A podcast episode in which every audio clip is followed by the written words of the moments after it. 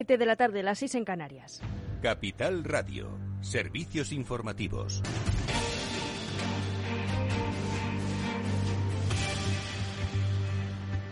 Buenas tardes. Canal Sur propone dos debates electorales entre los candidatos a presidir la Junta de Andalucía y serán el 6 y el 13 de junio, informa Ana Sánchez Cuesta. Buenas tardes. Buenas tardes. La dirección de la Radio Televisión de Andalucía propone estas fechas para celebrar dos debates en plena campaña electoral ante los, ante los comicios autonómicos del próximo 19 de junio. Ambas citas televisivas con los candidatos de la Junta comenzarán a las nueve y media de la noche y tendrán un formato similar a los debates que se llevaron a cabo en 2018. Serán retransmitidos de forma simultánea por Canal Sur Radio, la plataforma Canal Sur Más y Canal Sur 2, con traducción al lenguaje de signos. También RTVA ha ofrecido a los partidos políticos entrevistas de 30 minutos con los candidatos a la Junta de Andalucía y se emitirán en horario prime time tras el informativo Canal Sur Noticias 2 entre el 7 y el 16 de junio. Pues gracias Ana Sánchez Cuesta y el Consejo de Ministros ha aprobado el PERTE Chip con 12.250 millones de euros de inversión hasta 2027, o sea, mil millones de euros más de lo esperado,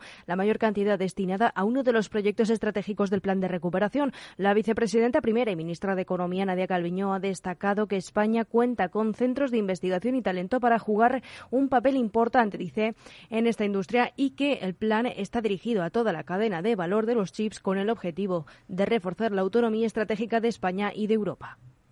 Que los semiconductores o los chips son un elemento esencial para nuestra industria y para el proceso de digitalización y es el más ambicioso por su contribución a la autonomía estratégica en materia tecnológica de España y de la Unión Europea en su conjunto. Se trata de desarrollar de manera integral las capacidades de diseño y de producción de la industria española de microelectrónica y semiconductores, abarcando toda la cadena de valor, desde el diseño hasta la fabricación de los chips. Y Alemania lanza una iniciativa para fomentar el transporte público en medio del repunte de los precios de los combustibles, un abono de nueve euros, informa Ana Sánchez Cuesta. La compañía de trenes alemanes Deutsche abrió ayer la venta de abonos mensuales de transporte público que permitirá el uso de modo ilimitado de autobuses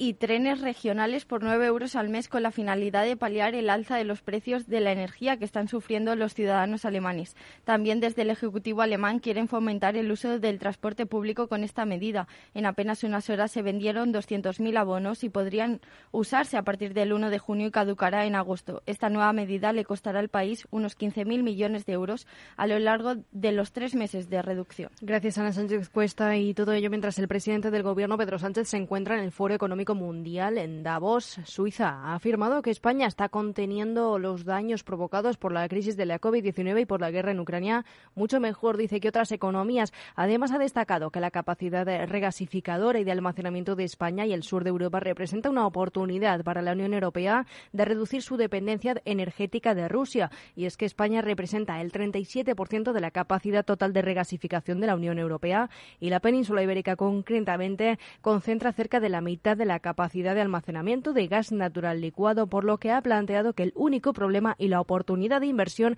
está en la falta de interconexiones. Asimismo, el presidente ha destacado que el crecimiento económico previsto para el 2022 Estimamos que creceremos un 4,3% en 2022, una de las tasas más altas entre las economías avanzadas. El empleo está al alza, el déficit fiscal a la baja y dos sectores centrales para la economía española, el de la exportación y el turismo, están recuperando sus niveles prepandemia y están actuando como motores de este crecimiento.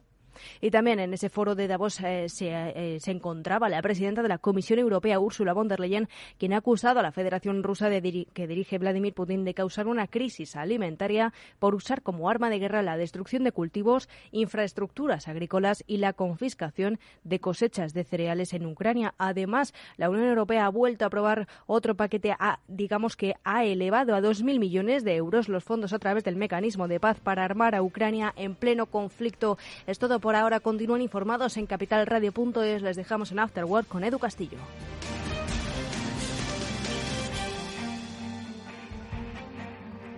Capital Radio. Siente la economía.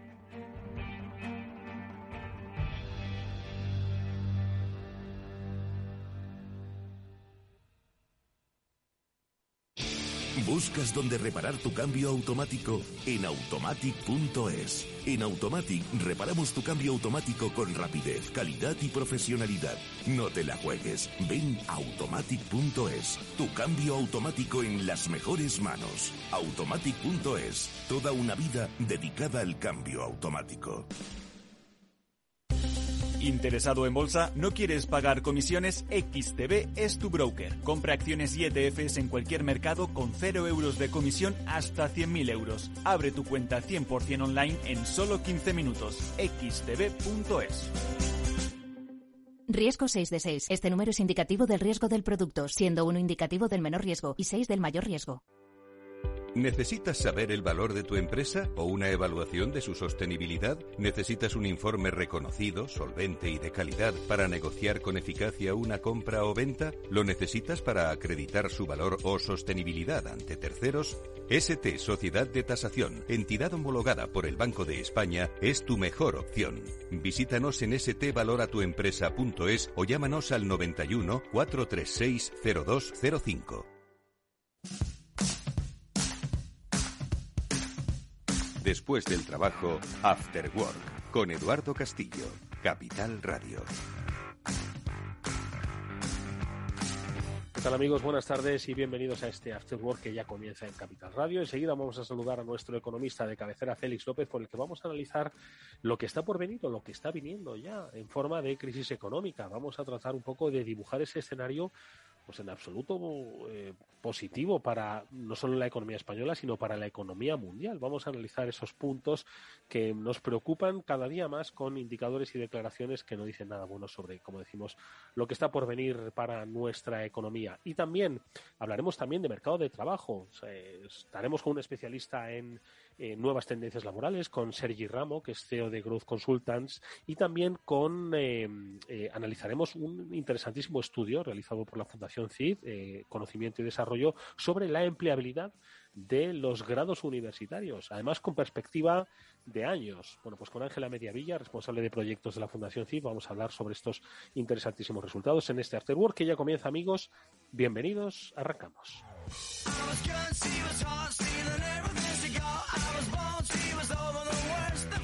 Bueno, pues ya está con nosotros, ya le saludamos, nuestro economista de cabecera. Hoy vamos a tener una eh, eh, clase particular con Félix López. Félix, ¿cómo estás? Buenas tardes y bienvenido un día más. Muy buenas tardes, Eduardo. Bueno, ¿qué tal? ¿Cómo llevas la vida económica? Yo la verdad es que la veo con algo de preocupación. No hago nada más que ver ya cada vez mensajes más fuertes de que se avecina una crisis, una recesión mundial eh, más allá de las circunstancias inflacionarias, más allá de las eh, cadenas de suministros. Bueno, en realidad supongo que condicionado eh, lo uno por lo otro y lo otro por lo de más allá. Pero, jo, Félix, no, no, no estoy yo muy optimista. Es cierto que no llevo, no llevo, no soy optimista desde hace varios años, ¿no? Pero, pero hoy no, no sé si me he levantado especialmente pesimista. No, la verdad que sí, no. Yo creo que estás contando un poco la idea general que tenemos todos, ¿no?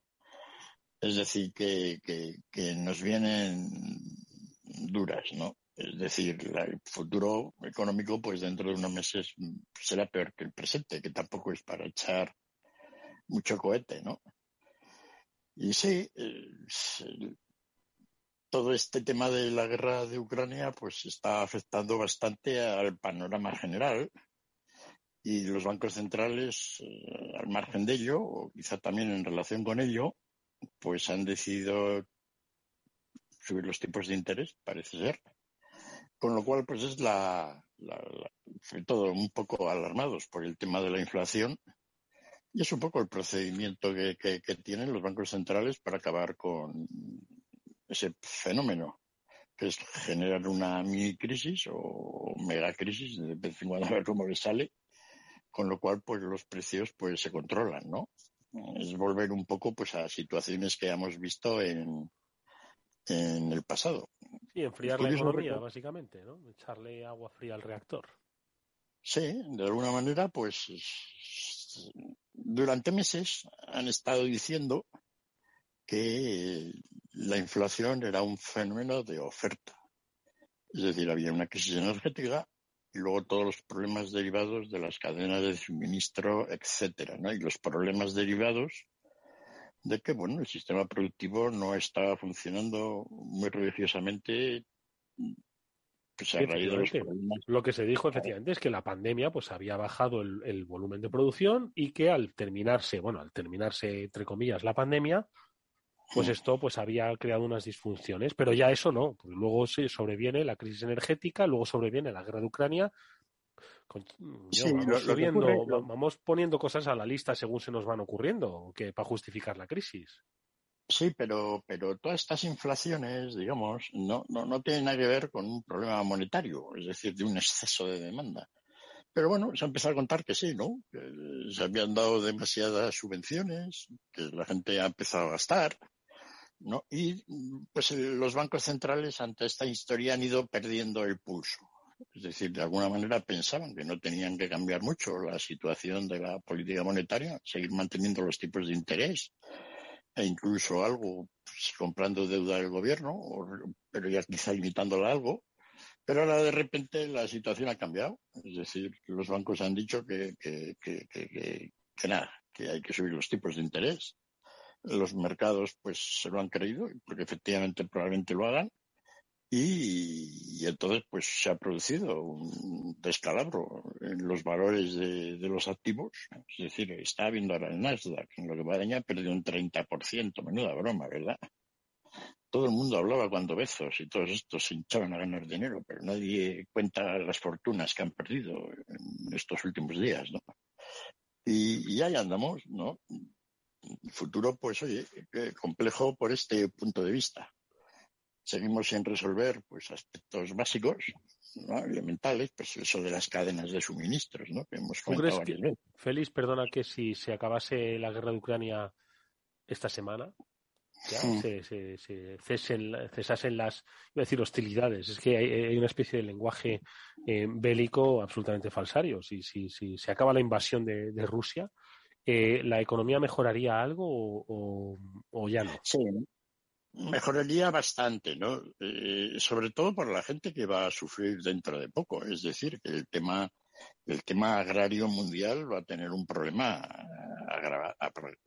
problema grave, ¿no? Es decir, pero como eh, en Occidente, pues vamos a comer, pues es un problema que nos preocupa de momento poco, es un, problema teórico. Es decir, ¿qué puede ocurrir cuando desaparezcan 20 millones de toneladas de- de grano? ¿no? Y los precios del grano en los países pobres se multipliquen por dos y los gobiernos no tengan dinero para subvencionar todo ese consumo, ¿no? Entonces, pues veremos lo que ocurre, lo que ocurre ahí. La gente lo está avisando, es decir, que esto no es una cosa que no. Pero como que las cosas hasta que no ocurren de verdad, como que en realidad no ocurren. ¿no? Esto de pensar que va a ocurrir una cosa, estar convencido de que va a ocurrir, pero no hacer nada, pues parece ser un tema. Y bueno, yo. ¿Y qué hacemos nosotros? ¿Hacemos acopio de trigo y maíz ahora que está eh, menos caro de lo que va a estar, pero bastante más Bueno, caro de lo que estaba ayer? Sí, ese es un problema porque eh, eh, cuando se cuando se dice de que va a subir el precio del aceite de, de girasol o de la leche y de que no vaya la gente a hacer acopio al supermercado, pues ese equivalente a nivel mundial pues eh, haría referencia a que los países individualmente no hagamos acopio, ¿no? O, Sí. o no pongamos más Sí, exactamente. No tensionemos exactamente más todavía. Es lo mismo, ¿no? Sin embargo, pues los países pues, son como son, ¿no? Y entonces, pues toda la gente va a intentar hacer acopio. Eh, los indios ya han avisado de que no se va a poder exportar grano, ¿no? Desde la India. Y, entonces, bueno, es que se hacía mucho, ¿no? Pero de alguna manera pues, siempre hay algo que eso lo limita. Así que si acabara la guerra de Ucrania, ¿qué pasaría? Pues pasaría que seguiríamos con crisis. No, porque los bancos centrales han decidido que ya esta mm, inflación es monetaria y entonces hay que generar una crisis. Y va a llegar. Eso es como el granizo, que uno pronostica que va a llegar y llega, y cuando llega, pues ahorita saber dónde cae. Y es así, va a haber crisis. Como decía Chimo, ¿no? Pues igual, lo hemos comentado varias veces, ¿no? De, que es una idea realmente un tanto grandiosa. Es decir, pues es, dado los desajustes de la economía mundial, pues digamos una crisis así un poco, pues termina reorientando todo un poco, ¿no? Mm. Pues claro, cualquier, cualquier sector que analices es realmente pintoresco, ¿no? A la hora de cómo está funcionando. De todas formas, Félix, me da una sensación, es que, bueno, la última gran crisis que tuvo el mundo y que tuvo España la, eh, la fechamos entre 2008, 2011, 2012, ¿no? Eh, teóricamente de las crisis, como dice Chimo, pues se sale para que todo vaya mejor. Y sin embargo, tengo la sensación de que desde 2008 eh, se, ha se ha ido eh, corriendo rápidamente hacia un escenario en el que el, digamos la crisis eh, que, que, se deriva de aquello pues va a ser todavía más fuerte es decir no no no se quedó un mundo mejor después de aquella crisis sino que mm, por lo que estamos viendo el mundo está todavía peor Sí, digamos que mm, la crisis de 2008 ya lo hemos comentado varias veces. Aquella fue una crisis de bolsillo que se multiplicó innecesariamente pues, por un manejo fatal de la Reserva Federal de Estados Unidos. Por no comparar los bonos basura, que definitivamente no fueron basura. Es decir, el bono basura es algo que nunca existió. Es decir, como las, como las armas de destrucción masiva de Irak, que no, que no hubo, pues tampoco hubo bonos basura. Y sin embargo, la gente lo sigue contando, ¿no? Entonces, aquel manejo, fíjese, eh, me acuerdo yo en verano del 2008, cuando ya estaba empezando a haber crisis, los bancos estaban todos, creían que estaban todos en medio quiebra, porque todos creían que tenían buenos basura que no valían nada, no se prestaban dinero unos a otros, ahí es donde empezó todo, toda la uh este. Y entonces, locos todos ellos se pusieron a especular en los mercados de, de commodities. Empezaron a subir el precio de los granos, como ahora, el petróleo subía a 140 dólares antes de la crisis. Y entonces, en aquella situación, el Banco Central Europeo, cuando ya estaba llegando una crisis, pues empezó a subir los tipos de interés de una manera salvaje. ¿no? Y, tiene como un toque actual, ¿no? Estamos llegando a una crisis. Sí, sí, sí. Sí, y, y así, es muy diferente, ¿no? Porque esta crisis no tiene nada que ver con aquella. ¿no? Esta crisis, pues parece que es una crisis así como más lógica, es decir, no hay que filosofar mucho. Hoy hemos tenido un COVID, luego los barcos no han funcionado y luego ha habido una guerra de Ucrania en la cual se han cortado los suministros, etcétera, y todo ello, ¿no? Y bueno, eh, pero así estamos, ¿no? Es decir, a mí más me preocupa la situación de, pues, del tercer mundo, ¿no? Curiosamente, en la, en la anterior crisis, pues fue casi, de, cuando se ha hablado de crisis, fue una crisis de países avanzados. Sí, del primer mundo, sí. Del primer mundo. El resto, pues oye, no fue mal, ¿no? Pero esta, esta les va a afectar sobre todo a los muy pobres, ¿no? El tema alimentario, que es un tema que, que, bueno, que además, como ya lo estamos viendo, ¿no? Es decir, a nada que escasee un poco algo, pues nos damos cuenta de que no tenemos herramientas para que, digamos, controlar una enorme subida de precios. Falta un 10% del gas y los precios se multiplican por cuatro. Mm. ¿no? Falta un 20% de grano, pues a ver dónde va a ir eso, ¿no? Y, bueno, todo el problema de los fertilizantes, es decir, ¿no? pues ahora mucho, en estos momentos debería, pues, todo, incluso antes, ¿no? Todo lo que era el trigo de primavera, los cereales de primavera, etcétera, estaba yo leyendo que en muchos países, incluso en Estados Unidos, se estaba cultivando poco, se estaba sembrando poco. Con lo cual, cuando tengamos las próximas cosechas, eh, pues allá para el otoño, pues fíjate, ¿no? De todas formas, de todas formas, eh, eh, al final también hay que reivindicar el poder de los consumidores. Es decir, ahora mismo han, las, las, las, los grandes fabricantes de todo lo que han hecho ha sido diseñar las necesidades del consumidor, ¿no? Diseñar la necesidad de que, apoyado además a veces por la legislación, ¿no? De que tiene que cambiar de coche cada cuatro años, de que tiene que cambiar de, pantalón cada mes y de que tiene que comer, pues, eh, aceite variado, pues, em, si quiere tener una dieta equilibrada, ¿no? Y así es como han eh, reeducado al nuevo consumidor. Pero el nuevo consumidor puede volver a reeducarse y decir que, que pues no puede cambiar de coche cada cuatro años, sino cada ocho cada diez años, que es lo que antes se hacía con un poquito más de eh, normalidad y también pues que, oye, que el pantalón te tiene que durar seis meses, así que procura no rasparte las rodillas y comer, no estoy hablando de comer conejo, pero sí volver a introducirlo en la dieta y no necesariamente comer tanto chuletón de vaca vieja madurada, eh, que es lo que pues parece que está vendiendo, ¿no? Entonces quizás tengamos los consumidores que reeducarnos nuevamente, no sé, Félix. No, no es tanto una reeducación. ¿No? Porque ya lo sabíamos. Es decir, la gente, la gente, la gente cambia de consumo. Y cuando el precio de la leche sube, pues consumes menos leche o tomas otras cosas. Lo que pasa es que es un proceso, pues, ciertamente lento. ¿no? Es decir, los, ¿podrían los niños americanos, ¿no? en vez de tomar leche, pues, oye, no sé, pues, tomar leche del pecho de la madre? Pues ya no es posible, ¿no? Porque ya eso no. Y, sea, no es tan fácil el cambio de todo esto. De momento llega a la chequera, ¿no? Y pues más caro, ¿no? Y pasa como en todo, ¿no? Sube el precio del agua mineral, pues la gente consume menos agua mineral y más del grifo. Si, hay una alternativa, ¿no? Eh, el caso de los coches, está ocurriendo en todo el mundo. Como el precio de los coches ha subido tanto, pues la gente no compra coches y el parque pues en los últimos dos años ha aumentado la, media de, la vida del parque mundial en un año. ¿no? Ha pasado de 12 años a 13. Y eso, por otro lado, pues les viene bien a los talleres de automóviles que en vez de cobrar 400 euros por visita, pues ahora 500. ¿no? Bueno, es cierto, la gente nos vamos reorientando, vamos aprendiendo, pero, pero es un proceso lento, ¿no? Y mientras tanto, pues oye, eh, mejor que no tendríamos que aprender, ¿no? Es decir, porque tiene que haber escasez de estos problemas. Hmm. O algo así, pienso yo, ¿no? Hmm. Pero es que ya, es que llevamos, eh, llegamos enganchando muchas, ¿no? Todas tienen así, todos como un color parecido. ¿no? Ahora de repente ¿no? Eh, estábamos en la economía en que todo lo íbamos a hacer con robots y nos iban a salir los productos por las orejas. Toma robots, sala.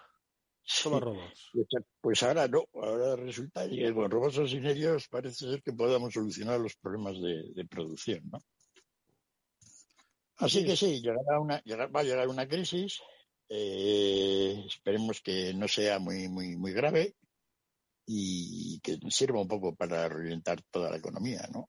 Mientras tanto, pues quedan todo todos los coletazos estos de que están sin resolver, como qué va a pasar con los rusos y los ucranianos o la economía china, ¿no? la verdad es que eh, esa es una fantástica descripción, Félix, la que has hecho pero la hemos hecho, hay que decirle a los oyentes, con un carácter transnacional, es decir, ni siquiera hemos bajado al detalle de la economía española y de cómo pues eh, vamos a, sobrevivir a esta crisis, ¿no? Y a reordenar un poco los sectores productivos. Es que no, no, tal y como está ahora mismo, pues la gobernanza de nuestro país, ¿no? Que se hace bastante eh, complicada, ¿no? Sobre todo porque se anteponen los intereses políticos a los intereses, ni siquiera vamos, los intereses de partido, a los intereses eh, más generales, ¿no? Y me da un poco de miedo de que nos suceda, pues como sucedió en el año 2008, pues que se negó la crisis por una cuestión de, de, de, carácter político exclusivamente y bueno, pues al final pues derivó en lo que, lo que derivó. Félix. Sí, y hombre, yo creo que la, esta crisis no es parecida a la de 2008, lo hemos comentado bastante, es el tema del sector bancario, ¿no? en el 2008 el sector bancario mundial. Sí, pues sí, lo sé, lo sé, pero que se vaya diciendo que nos tenemos que apretar el cinturón. Bueno, pues la gente ya lo está haciendo. Quiero decir, curiosamente esa es una de las cosas que se les puede decir a la gente, pero no hace falta que se lo digas. Porque enseguida lo ven. Oye, tienes menos ingresos, han subido los precios, pues la gente va, va ajustándose, ¿no? Y, bueno, pues eso se llama. Es decir, cuando por ejemplo, ¿deben subir los, las pensiones igual que, los precios? Pues sí o no, dependiendo de cómo sea la situación. Si hay una crisis, digamos, que podemos llamar de oferta, porque ha subido el precio de la energía, sobre todo, que es lo que más afecta a la economía española, y sobre todo el tema de las cadenas de suministro, el precio de los fletes, pues resulta que los españoles somos más pobres. Es decir, tenemos que dar más cosas para exportar a cambio de, de cosas importadas que ahora son más caras. Entonces, si tú eres más pobre, porque de repente te has hecho más pobre, lo que no puedes pretender es que una parte de la economía muy grande pues sigan igual de bien. Tendrán que ser más pobres como todos. Eso es así. Oye, pues, que, luego dentro de un tiempo cambia la situación y vuelven los precios de la energía a bajar, pues todos iguales. Pero cuando hay un problema de una economía en que por las razones que sean, en realidad nos hemos hecho todos más pobres, pues, pues lo primero es reconocerlo. Y luego la política de rentas que se monte alrededor de todo ello que sea coherente. Afortunadamente hemos mejorado mucho sobre la década de los 70 o los problemas de la economía española, pues durante la transición, ¿no? Que fueron absolutamente demenciales. Es decir, subían los precios el 15% y los salarios el 20%, que era toda una locura no demencial. Bueno, pues ahora esa situación está más controlada y yo creo que por ese lado está bien, ¿no? Mm. Y luego queda todo esa otra parte que tiene que ver, que es muy interesante, que tiene que ver como a raíz de la pandemia y todas estas situaciones ha cambiado el mercado de trabajo. Lo que sí es cierto, a mí no me gusta hablar mucho de la productividad a nivel macroeconómico, porque es un concepto bastante luego, luego, por cierto, que vamos a hablar de ese tema en una de las mm. entrevistas del programa. Pero, ¿por qué te llama la atención a ver lo del mercado de trabajo? A ver. Sí, porque, porque, porque hay, en muchos sitios del mundo, hay mucha demanda de trabajo. Es decir, no se produce mucho más, pero la gente está toda trabajando. ¿No? Y en algunos salarios, en algunas, eh, en algunos sectores, pues la gente está ganando más dinero. Estaba curioso también un poco en Estados Unidos porque es donde tenemos las cifras así, pero una, una, una una babysitter, una que cuida niños para que los padres puedan ir a hacer al restaurante. En Estados Unidos estás cobrando un salario de 15 dólares la hora por encima de mucho salario mínimo por allí, ¿no? Ahora están cobrando hasta 30.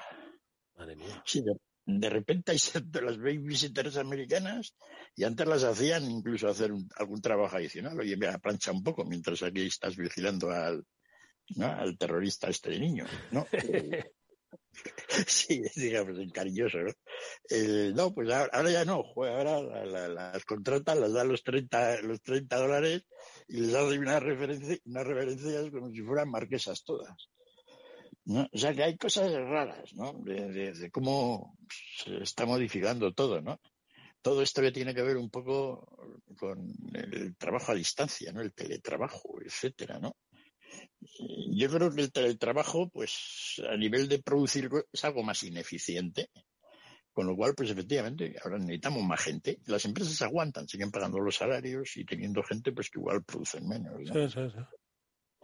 todo muy curioso. Es decir, que, estamos en una situación que, rara porque, porque no parece ser que la, el área de producción vaya bien, pero cada vez tenemos más gente produciendo. No, en España también, es decir, pues la economía no es para echar cohetes, hemos tenido crisis y tal, pero más o menos vamos capeando nuestra dramática situación de paro, que siempre es la peor mundial, pero que bueno, podría ser peor, ¿no? Bueno, ahí andamos con... Y, es curioso todo, es, es todo un análisis ahora muy... extraño, ¿eh? Qué extraño. Mm. Sí, porque es una crisis, como defines, eh, donde nos vamos a empobrecer pero, pero todos vamos a tener trabajo. Es decir, es eh, el, el neoesclavismo, fíjate. pues bueno, eh, bueno, pero, pero, pero un trabajo relajado. Sí, que no, no va a ser picar en la mina. Bueno, algunos, algunos. Pues, la mayor parte de los trabajos ahora, afortunadamente, pues, pues, pues no son de mucho ejercicio, ¿no? Entonces, todo eso pues tiene su, su, su qué, ¿no? Y veremos, ¿no? Cómo va evolucionando esto por zonas. Ya te digo, puestos a eso, a mí sí me preocupa, porque yo ya lo he visto en el pasado varias veces, además de una manera directa, viendo casi como los niños se mueren de hambre en África, pues que, que, que, que, efectivamente pues haya una crisis alimentaria gorda, ¿no? Es lo que te preocupa, ¿no? Sí, sí, es lo, lo que más. O sea, a mí ahora lo que más me preocupa del hombre, es que no haya guerra, ¿no? Porque la pobre gente de Ucrania, pues vete, ¿no? Eso ya. Pero al margen de esos aspectos ya tan dramáticos, que casi ni, pues es lo otro, ¿no? Es decir, pues una parte de la humanidad que está como está, ¿no? Y, bueno, ese es el mayor problema, porque dentro de lo que cabe, pues en España, en Estados Unidos y en Alemania, pues, pues no va a pasar gran cosa. Pues esperemos, ¿no? Mm suficiente para que nos dé para hablar sobre la inflación pasa del 7 al 8 o baja al 5, pero a partir de ahí, pues poco más, ¿no? Pero por el resto del mundo, fíjate, ¿no? Oye, Félix, y, en, eh, en, todo este contexto hay gente que se dedica a escribir libros de economía y gente conocida, ¿no? Y es eh, una de las últimas cosas que quería comentar contigo. Y es que Ben Bernanke, el que fue presidente de la Reserva Federal, ha escrito un libro, pero no sé qué ha escrito, novela rosa o, novela de misterio o, cosas de economía. Eh, sí, la, semana pasada hicimos comentarios sobre dos libros, ¿se acuerdan? ¿no? Sí, sí. Eran los libros ¿no? de, de, de y de Sí, de Axel y de, porque era imposible su pronunciar, la pronunciación de su apellido, y, de... El, de Gushar, ¿no? Al cual le mañana en... En los premios, exactamente, en los premios eh, Germán Bernager, efectivamente. Entonces, el, el, este Bernanke, pues oye, eh, ya escribió más o menos, pues, hace unos años, una especie de memorias no, no le ha dado por ir a más literatura rosa, sino que ha vuelto, ha vuelto un poco más a sus orígenes, a hacerse más seriote y vida más aburridote, pero Bernanke tiene un poco la habilidad de que escribe con precisión, ¿no? Y entonces, pues, a nivel económico da gusto leerle. Luego podrás estar más de acuerdo con lo que dice o no, pero no cabe duda que es un personaje que a la hora de contar las cosas lo hace bien, ¿no? Y entonces ha escrito, es gente muy trabajadora, esa es una de las cosas que también venimos reseñando, ¿no? Es decir, este hombre podía estar ya dedicado a lo que quiera, ¿no? Pues ha pegado un trabajo entre pecho y espalda, un libraco de 500 páginas, y lo ha titulado La política monetaria siglo XXI, ¿no? Y es un análisis muy profundo. Colin, y eso mm. que llevamos solo 22 años de siglo. Sí, el hombre como quizá a los 22 años le parecía un poco, empezó en la época de la inflación de, finales de los 70 y cuando, pues oye, Volcker le hicieron chairman de la Reserva Federal y subió los tipos de interés, aquellos tipos de mm. interés, del 13-14%, ¿no? Y entonces empieza por ahí. Ahí le dedica unos capitulillos y luego ya se mete en el siglo XXI y ya va contando la crisis esta del 2008 y toda la parte final esta que tiene que ver con el quantitative easing, etcétera, ¿no? Mm. Entonces yo creo que de todo lo que se ha escrito así, pues, pues va a ser lo más razonable de recomendar, mm. ¿no? alguien que quiera tener una lectura pues, de un personaje además que ha sido central en todo el desarrollo de estos temas, es un tema importante, ¿no? y venimos diciendo, no aparecen libros así mucho, ¿no? De, economía, como hace unos años los contábamos y decíamos, jo, ¿no? Es como ahora hay como escasez, como si todo este drama económico que nos ha afectado nos ha cambiado todos los esquemas teóricos y ya no sabemos qué contar bien, ¿no? Entonces esperemos que, yo he leído, no me he leído el libro entero, he estado leyendo capítulos, algunas cosas, pero en fin, más o menos Promete, ¿no? muy bien. Promete. Sí. Bueno. Sí, no, y, entonces pues creo que muy bien. ¿no? Bueno, pues con, con, esa, con esa recomendación, Félix, nos vamos a despedir por hoy. Ha sido una charla muy interesante la que hemos tenido, un tanto un tanto preocupante, no por, no por ti ni mucho menos, sino por el escenario que tan fielmente nos has descrito y que, bueno, pues habrá que estar un poquito tranquilos, sosegados y sin hacer demasiado ruido para ver cómo lo encaramos. Félix López, como siempre es un placer escucharte, amigo. Muchas gracias, cuídate. Gracias, saludos a todos.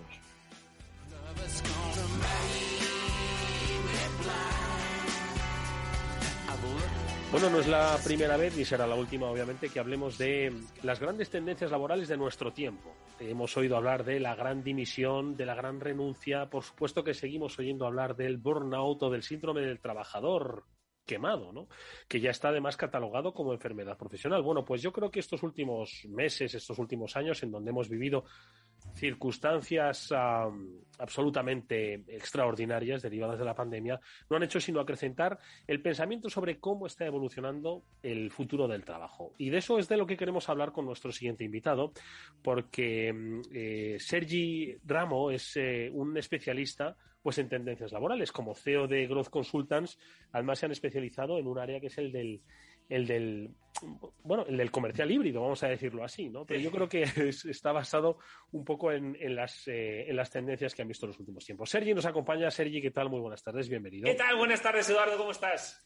Un placer saludarte. Oye, en los últimos tiempos, como especialista en el mercado de trabajo que eres, pues eh, es cierto que hemos cogido la percha del burnout, ¿no? Del síndrome del trabajador quemado, porque es algo que con pandemia o sin pandemia, eh, eh, sigue existiendo y sobre todo que sigue eh, incrementándose su, su, volumen, ¿no? Es algo que en lo que habéis reparado desde Growth, ¿no?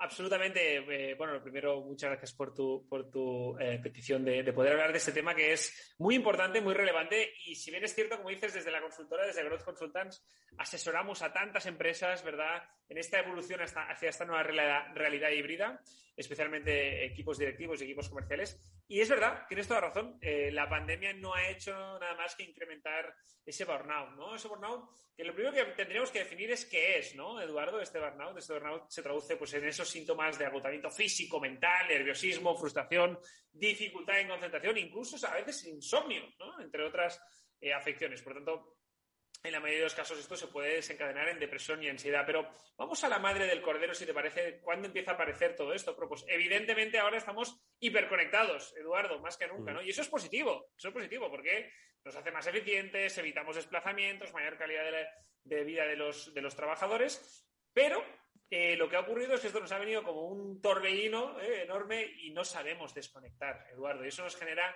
una fatiga terrible, ¿no? Infojobs publicaba hace poco que el 82% de los colaboradores responden a emails y llamadas fuera del horario laboral. El 82, Eduardo. ¿eh? Y antes era, bueno, no íbamos un poco mal, ¿eh? antes era del 63, ¿eh? con lo que ya veníamos haciéndolo mal.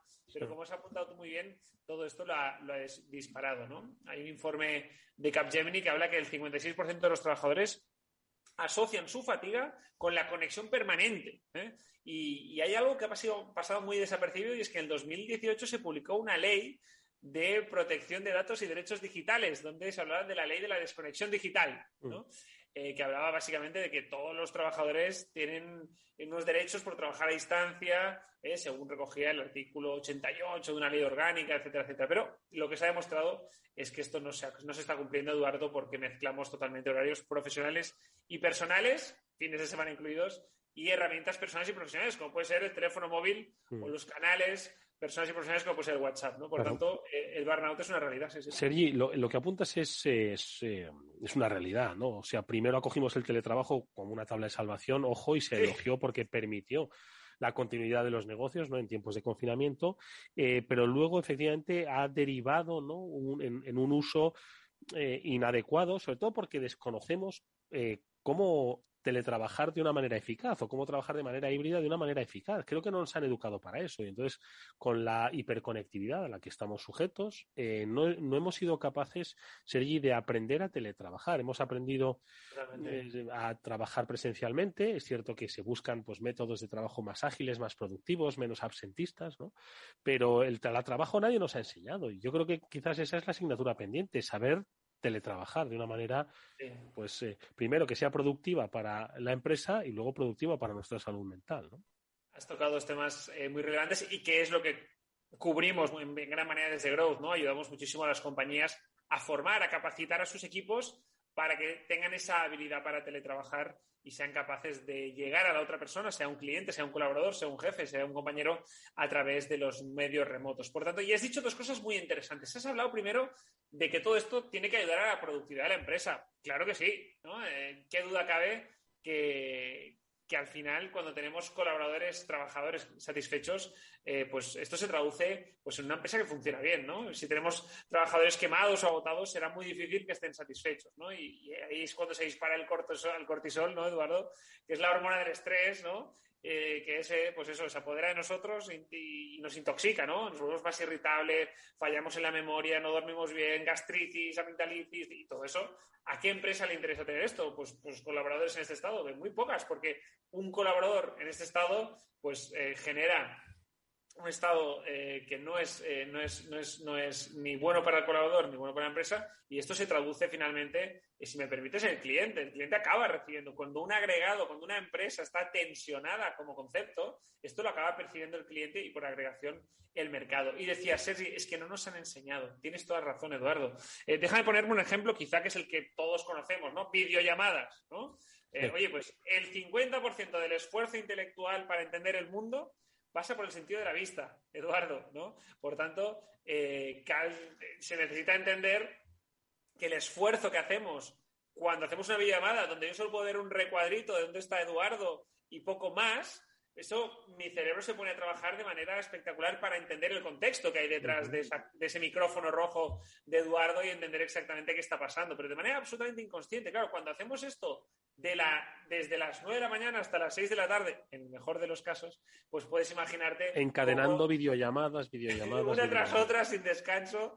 Eh, eso hace que nuestro cerebro vaya, pues siempre esté a rendimiento muy alto y está más atento para interpretar todas las imágenes que ve para captar toda esa información. Bueno, pues, y, eso, si la llamada es de calidad, si no es de calidad, ya te puedes imaginar el esfuerzo que tenemos que hacer para llegar hasta ahí. ¿Por qué te por qué te pongo este ejemplo?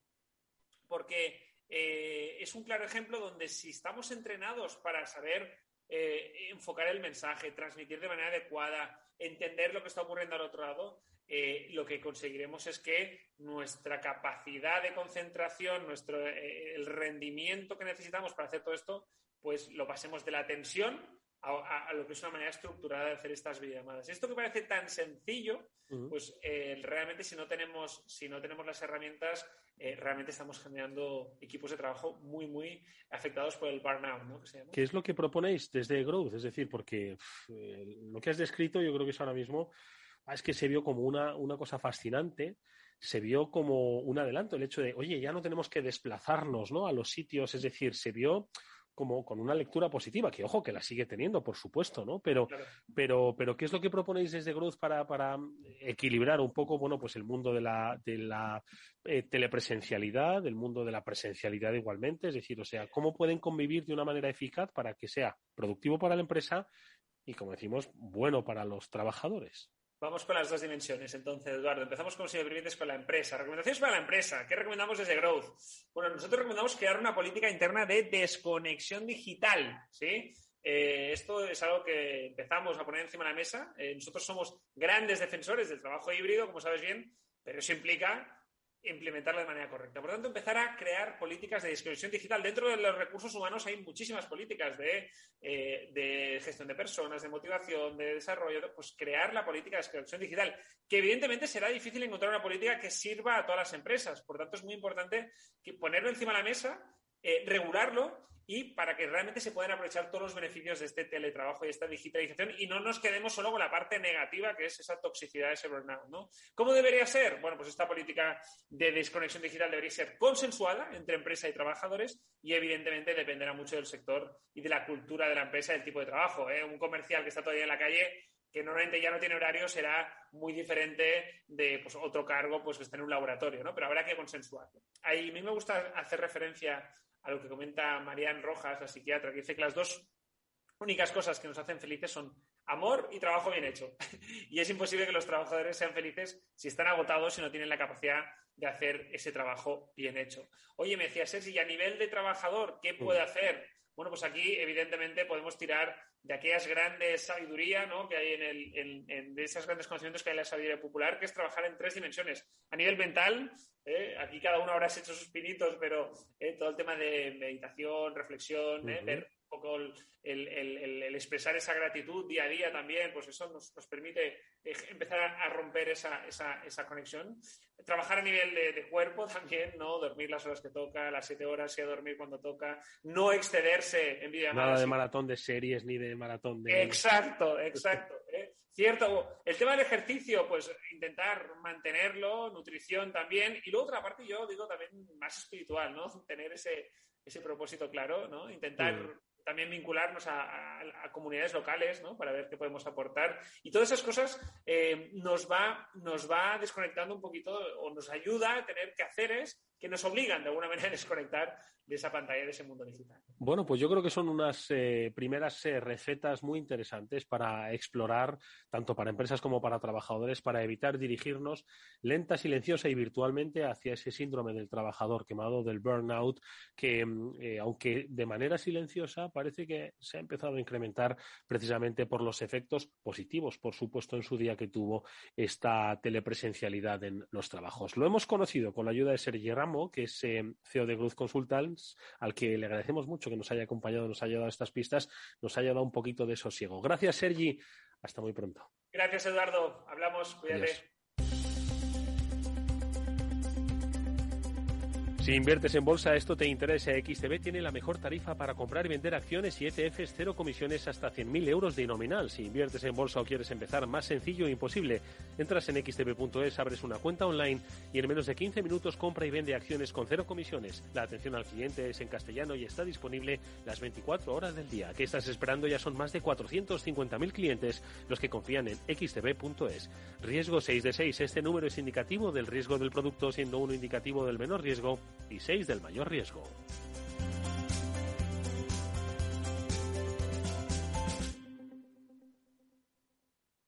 After Work con Eduardo Castillo. ¿Qué es ir más allá? Con Arval podrás llegar donde te propongas de la forma más sostenible y asegurar un mundo mejor contribuyendo a la seguridad en carretera, al futuro de las ciudades y a la calidad de vida. Ser responsable sin tener miedo al liderar el cambio. Arval, la transición energética arranca aquí. Más información en arval.es.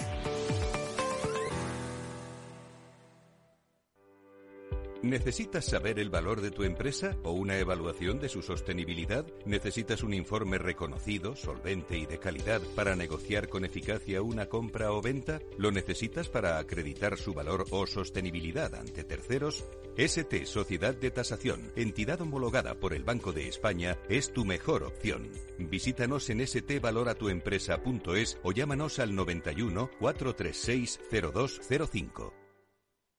Finanbest, ganadores del premio del diario Expansión a la cartera de fondos de inversión más rentable en 2021 en categoría conservadora. Finanbest, cinco estrellas Morningstar para nuestro plan de renta fija mixta. Finanbest, gestor automatizado líder en rentabilidad por tercer año consecutivo. Finanbest, tú ganas.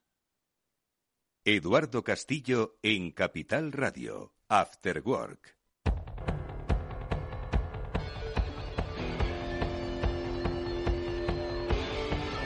Como os decíamos al principio del programa, vamos a hablar de un interesantísimo informe que ha eh, desarrollado la Fundación CID, Conocimiento y Desarrollo, sobre la empleabilidad de los eh, egresados en eh, las universidades españolas. Un informe que además tiene todo el sentido del mundo, porque cogió a los alumnos egresados en 2013-2014. Vamos a darle cierta perspectiva, no el año pasado. Encontrar trabajo posiblemente sea fácil, pero nos da realmente la perspectiva de estabilidad laboral y de calidad de ese empleo que adquirieron cuando uno se licenció o graduó en el 2013. Bueno, pues de ello vamos a hablar con Ángela Mediavilla, que es responsable del área de proyectos de la Fundación CID, para que nos cuente, ojo, cosas que por otro lado ya sabíamos, pero que este informe confirma. Porque aquello de estudiar informática tiene muchas buenas salidas, pues sí, aquellos padres tenían razón. Ángela, ¿qué tal? Muy buenas tardes, ¿cómo estás? Hola, buenas tardes. Muchas gracias, Eduardo. Bueno, digo informática como digo otras tantas ingenierías. Lo primero de todo, Ángela, yo creo que situar el, eh, rango del estudio, que como decimos, yo creo que es muy importante decir que efectivamente que lo que se ha tratado es de dotarle de calidad a la muestra para ver si esos trabajos a los que accedieron, ¿no? Pues los diferentes egresados de nuestras universidades se mantienen en el tiempo, son de calidad y le permiten, bueno, pues la construcción de un futuro profesional alentador, porque si lo hacemos de un año a esta parte, pues la muestra yo creo que flaquea un poco, ¿no? Sí, claro. Em, el estudio que realizamos, eh, como bien dices, son, es una información que ha elaborado el INE, ¿no? Es una que, procede de la encuesta de inserción laboral de los titulados universitarios en el 2013-2014. Y lo que hace es analizar cuál era su situación, eh, su inserción laboral cinco años después de haber finalizado sus estudios, ¿no? Por lo tanto, en 2019. Y digamos que en estos cinco años, pues ya eh, tienes como un recorrido, ¿no? Para, analizar un poco eh, de qué forma eh, se han incorporado al, mercado laboral, en qué condiciones, bueno, pues qué áreas de conocimiento, digamos, que tienen unos mejores indicadores, unos mejores resultados en este aspecto. Mm. Hay que, de todas formas, además, eh, Ángela, situar un aspecto y es el, volumen ¿no? de estudiantes universitarios que tenemos en, nuestro país eh, y un poco la propia, eh, las propias características ¿no? de esa población estudiante. ¿no? Estamos hablando de cerca de 200.000 estudiantes, donde el 60% son mujeres, donde no sé si de esos 200.000 ocupan más carreras de humanidades, más carreras técnicas. ¿Cuál es un poco esa muestra, Ángela? Pues mira, nosotros en el, en el estudio em, nos hemos centrado en los estudiantes de grado, es decir, no nos centramos en másteres o, en estudiantes de doctorado, por lo tanto son estudiantes de grado. Y lo que vemos es que, por ejemplo, en, un poco para contextualizar el estudio, entre 1999, el curso 1999 y 2000 y el curso 2019-2020, por lo tanto, en este recorrido de estos 10 años, se ve que las mujeres, bueno, siempre han sido una, clara mayoría, ¿no? Eh, oscilan el, peso relativo, digamos en términos generales, sin entrar en, ramas de conocimiento, entre un 57,6 y un 61%. Eso en términos generales. Luego es cierto que si entramos en ámbitos de conocimiento, ¿no? Eh, vemos que, por ejemplo, en el caso de la informática, sí que se ha producido un, descenso porcentual más elevado, ¿no? Es decir, en el transcurso de estos 10 años vemos que en el caso de las mujeres se han ido graduando menos en, esta área de conocimiento. Eso, eh, digamos, como uno de los, de los eh, puntos a, destacar. Otros ámbitos de conocimiento donde en términos generales, sin distinguir entre hombres y mujeres, ha habido un descenso en el número de matriculados, eh, ha sido en ingeniería, industria y construcción, en negocios y administración y derecho y por su contra en áreas como servicios, eh, salud y servicios sociales, artes y humanidades o ciencias sociales y periodismo, sí que vemos que en, el transcurso de estos 10 años eh, sí que ha habido un aumento de graduados, es decir, sin tener en cuenta luego con qué calidad o en qué términos eh, se, sitúan en, digamos, en el mercado laboral, mm. em, ha habido una, una disminución en, ciertas áreas eh, a, favor de, a favor de otras. Mm. Em, Ángela, y ya por, por carreras, que es lo que dentro de muy poco se va a producir la EBAU, eh, bueno, yo creo que lo que no has estudiado ya no lo vas a estudiar. Bueno, todavía quedan unos días y vamos a dar esperanzas. Pero bueno, hay gente que lo tiene claro, hay gente que tiene capacidad para, para estudiar lo que quiera y otros pues se van a estar ahí pues un poco mirando la media. Y de esa media va a determinar pues su decisión final y sobre todo entendiendo pues cuál es el escenario que dan unas carreras u otras. Este informe lo que hace además es situar pues las perspectivas de empleabilidad, de estabilidad y de calidad de ese trabajo que además están ubicadas en algo que, insisto, por otro lado no nos es desconocido, nos debe invitar a la reflexión, pero siguen siendo las ingenierías, eh, las eh, informáticas, las, em, eh, las industrias, las carreras de ciencias, las que a día de hoy son las, las, las que más estabilidad laboral ofrecen, ¿no? Y mayor salario. Ojo, un salario también relativo, ¿eh? Sí, sí, es decir, em, aquí digamos que lo que no hay que perder de, digamos, de vista del estudio es que al final se analiza la situación en el año 2019, ¿no?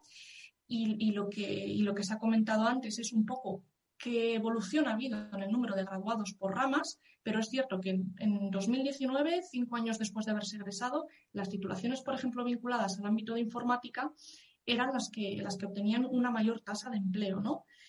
Eso en, en empleo por contraparte, ¿no? digamos que en el ámbito de artes y humanidades eh, mostraban la, tasa de paro más elevada. Em, claro, una reflexión que cabe es también que, bueno, en este periodo, en, estos últimos años y sobre todo en esta década, también las universidades, digamos que en cierta forma han ido alterando también la, oferta de, las titulaciones. Es decir, para aquellos eh, estudiantes que se vayan a enfrentar ahora a las pruebas del EBAU, digamos que la oferta formativa es, eh, bueno, puede ser eh, distinta a, las titulaciones que se han analizado en el estudio. Mm, por lo tanto, pero bueno, pero digamos que sí que el estudio y esta encuesta realizada, ¿no? que parte de, bueno, de esta encuesta realizada por el INE, sí que da unas señales claras, es lo que comentabas. Áreas como eh, informática, como las ingenierías, al final son áreas que si bien no tienen el mayor porcentaje de matriculados, luego al final sí que ofrecen unas perspectivas laborales mejores que otras ramas de conocimiento. tanto, es en, la tasa de empleo como luego si medimos, por ejemplo, eh, bueno, la situación profesional, si es una situación profesional más estable, es decir, menos, menos precaria, eh, si al final, digamos que, los egresados de estas áreas acceden a unos puestos de más cualificación, si tienen una retribución salarial mm, mejor ¿no? que, en, otros eh, ámbitos de conocimiento y en eso es cierto que tanto la informática, eh, las ingenierías y las áreas más de ciencias o de ciencias de la salud pues obtienen unos, unos resultados más destacados. Mm. Por contra, nos encontramos, en fin, lo que pues muchas veces hemos dicho, y es que las carreras de artes y humanidades, bueno, pues por desgracia, no, no son valoradas por el mercado de trabajo y, o por lo menos por la demanda económica de ese momento. Y vemos, eh, Ángela, pues que cerca de un 64% de los titulados pues tienen un menor salario o tienen pues más dificultades de empleabilidad. Estamos hablando de pues estudios como, y es una pena, porque es que pues, la verdad es que no, estudiar esto es muy bonito, como historia del arte, historia, gestión y administración, arqueología, bellas artes, lenguas clásicas, conservación y restauración, no sé, uno lo piensa y es contradictorio, porque ¿qué haríamos sin arqueólogos? ¿Verdad? Y sin embargo, si no les pagamos bien y no les podemos emplear, esto es un poco el contrapunto ¿no? del, informe, ¿no, Ángela? Claro, tenemos, eh, bueno, pues dos, dos realidades, ¿no? Es decir, hay una oferta de grados al final en, en las universidades españolas que digamos que encuentran un eh, encaje más complicado luego en el mercado laboral, ¿no?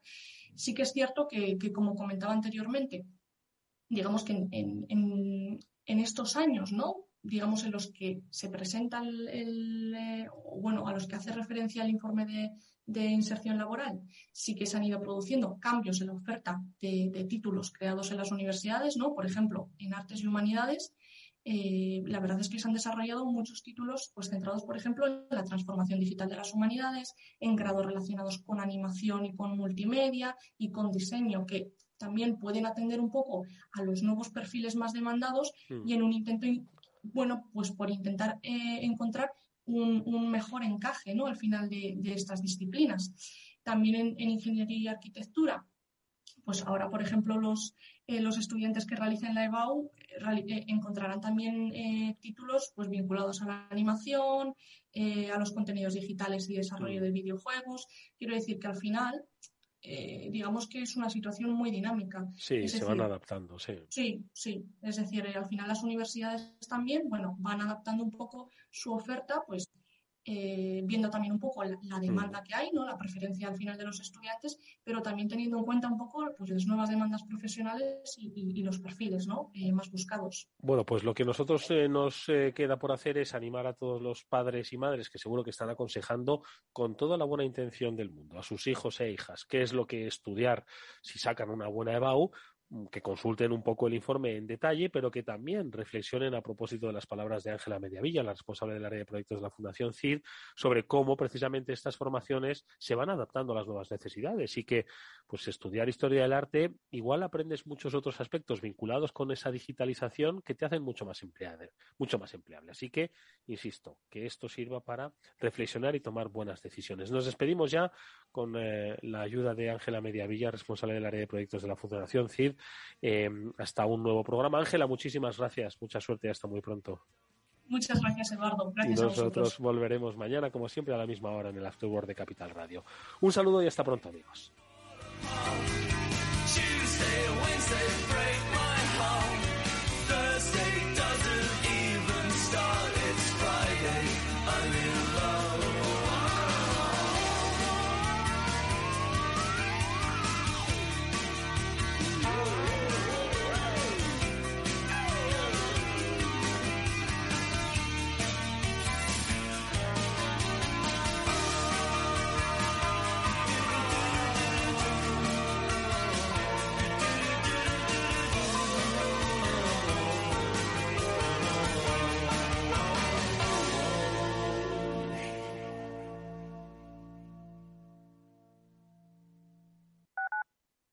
Capital Radio Madrid 103.2. Nueva frecuencia, nuevo sonido. Acción, emoción, pasión. Deporte en estado puro todos los días en el balance de la mano de Paco Lloret. Entre las 8 y las ocho y media de la noche, el balance de los deportes en Capital Radio.